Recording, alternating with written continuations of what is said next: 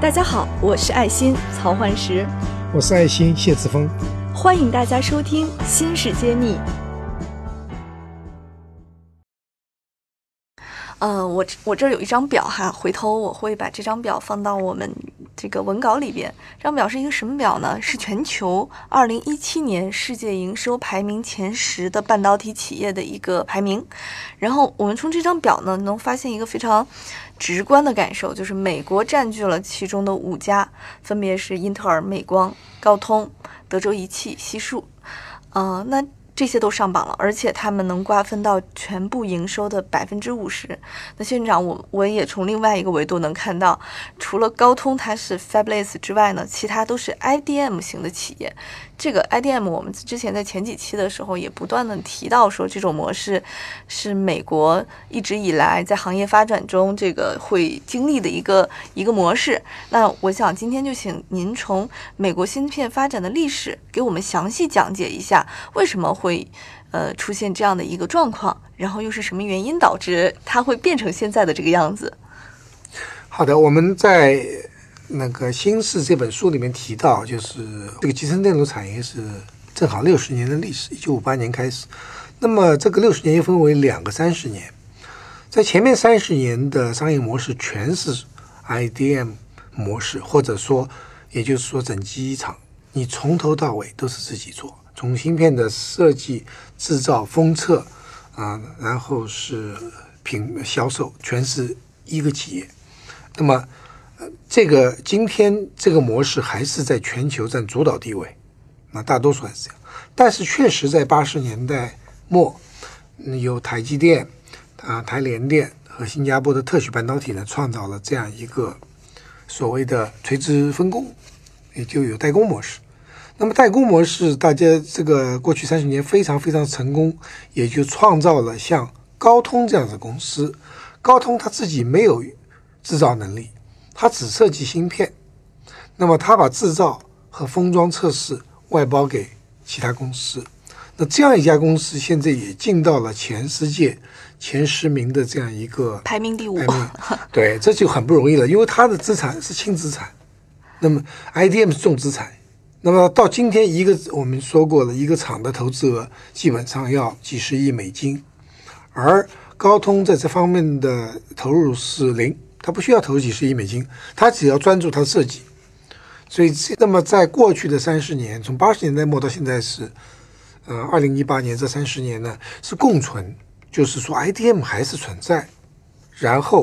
大概我初步估了一下呢，是三分之一是用了垂直整合的分工模式，三分之二还是用的是 IDM 模式。不要以为这三十年有了这个代工模式，原来的 IDM 模式不存在了。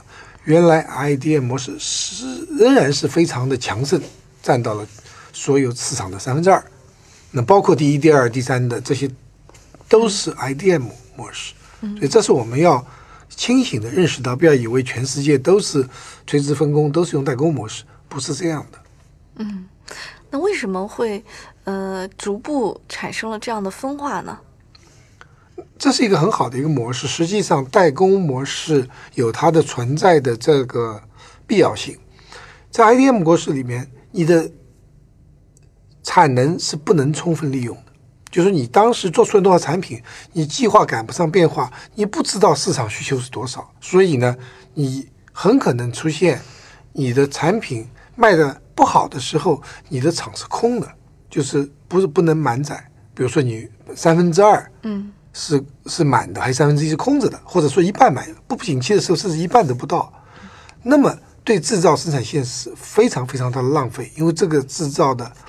这个设备啊非常贵。英特尔也会有这种情况吗？有啊，都会有。其实英特尔现在就会碰到这个情况，哦，就是它的产能是不能充分利用的。那工人又没事儿干，然后这成本就很高哈。那我想，还是你是财务专家，你是知道的，有一个折旧的概念。嗯，折旧虽然现金上是没有亏损，但实际上它折旧在财务报表里面是很大一个开销。每天都在折，每天在折旧，也就每天都在亏损。那么这些都是上市公司，当上市公司看到你的很大的折旧的一个成本，或者是利润往降低，甚至亏损的情况下，你的股票就受到了很大的压力。所以在我们另外一方面，如果能够利用它，是大量的现金会赚进来，因为固定成本摆在那里，你生不生产，这些成本都在那里，无论是折旧也好，嗯、固定成本都在那里，是逃不掉的。如果尽量让它满载用起来，所以这个代工模式就很重要。因为像代工厂，我有几百上千个客户，东边不亮西边亮，有些客户生意不好了，哎，总有另外一些生意好。对，对我来说就可以把这个危这个风险给规避掉。嗯，所以大多数代工厂都能够维持在百分之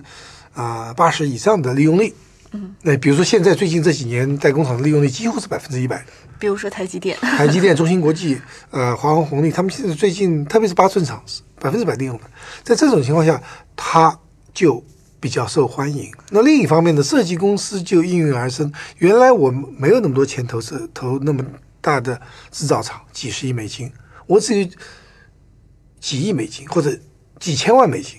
我就能做芯片，我就能你帮我生产，我就能卖卖出很高的利润来。所以这样子的话，就培养出像高通、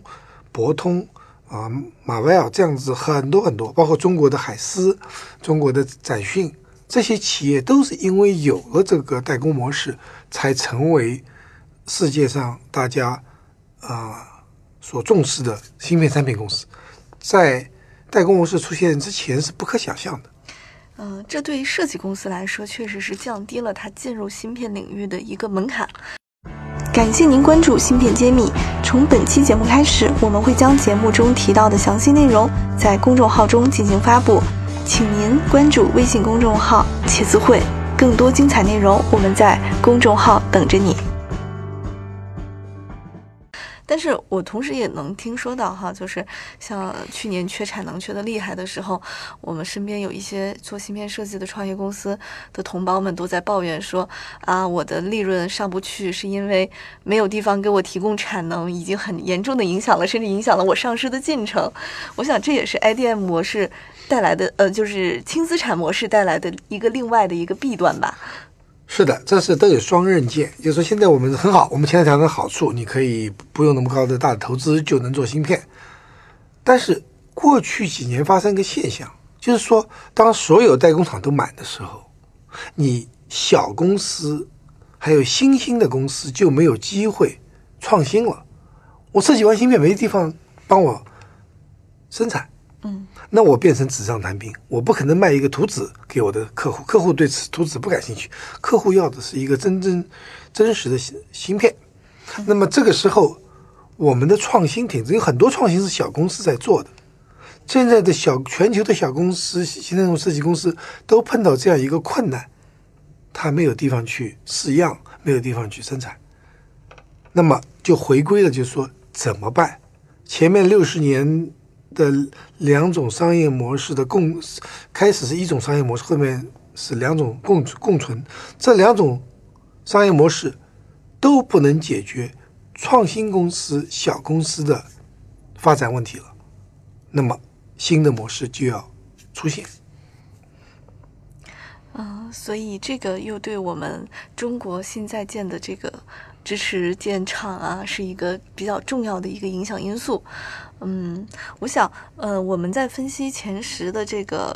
国际大公司来看，也是能给我们国内的像，呃，在追赶的一些企业一些建议，比如说像海思，我们华为旗下的这个设计公司，您希望它在这个过程中有哪些呃关注点，或者是说有哪些方面可以提早做一些布局呢？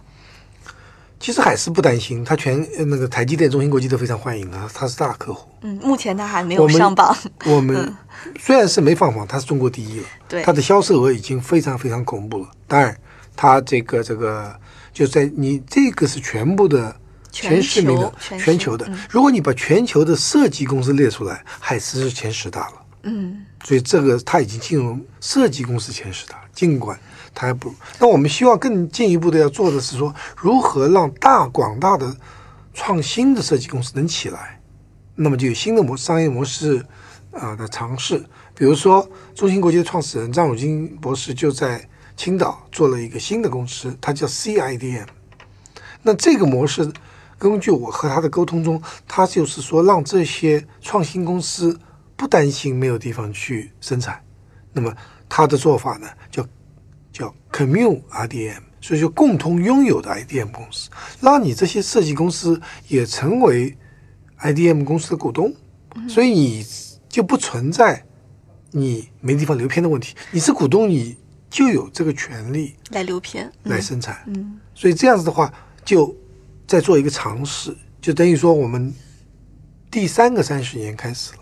就是说新的 IDM 模式，或者是一个混合制、混合所有制，就是说它的股东里面有制造制造业的人，有封测业的人，也有这个设计业的人。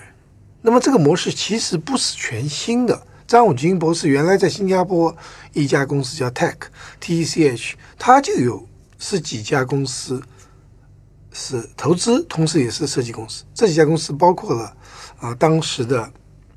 德州仪器和佳能，日本的 Canon，还有这个美国的呃惠普，他们都是股东。他这些制造这个 IDM 这个制造公司的股东，同时呢，他又是设计产品，是他的客户，所以这个模式在新加坡的那个那个九十年代那个时候是非常成功的。所以张武金博士是要把这个模式放大很多倍，来在中国大陆啊、来实现。那么最后是一个怎么一个结果呢？我们拭目以待。《新事》一书现已正式开始预售，大家可在众筹网上搜索“新事”，也可在专栏简介中根据链接地址抢购谢院长限量签名版。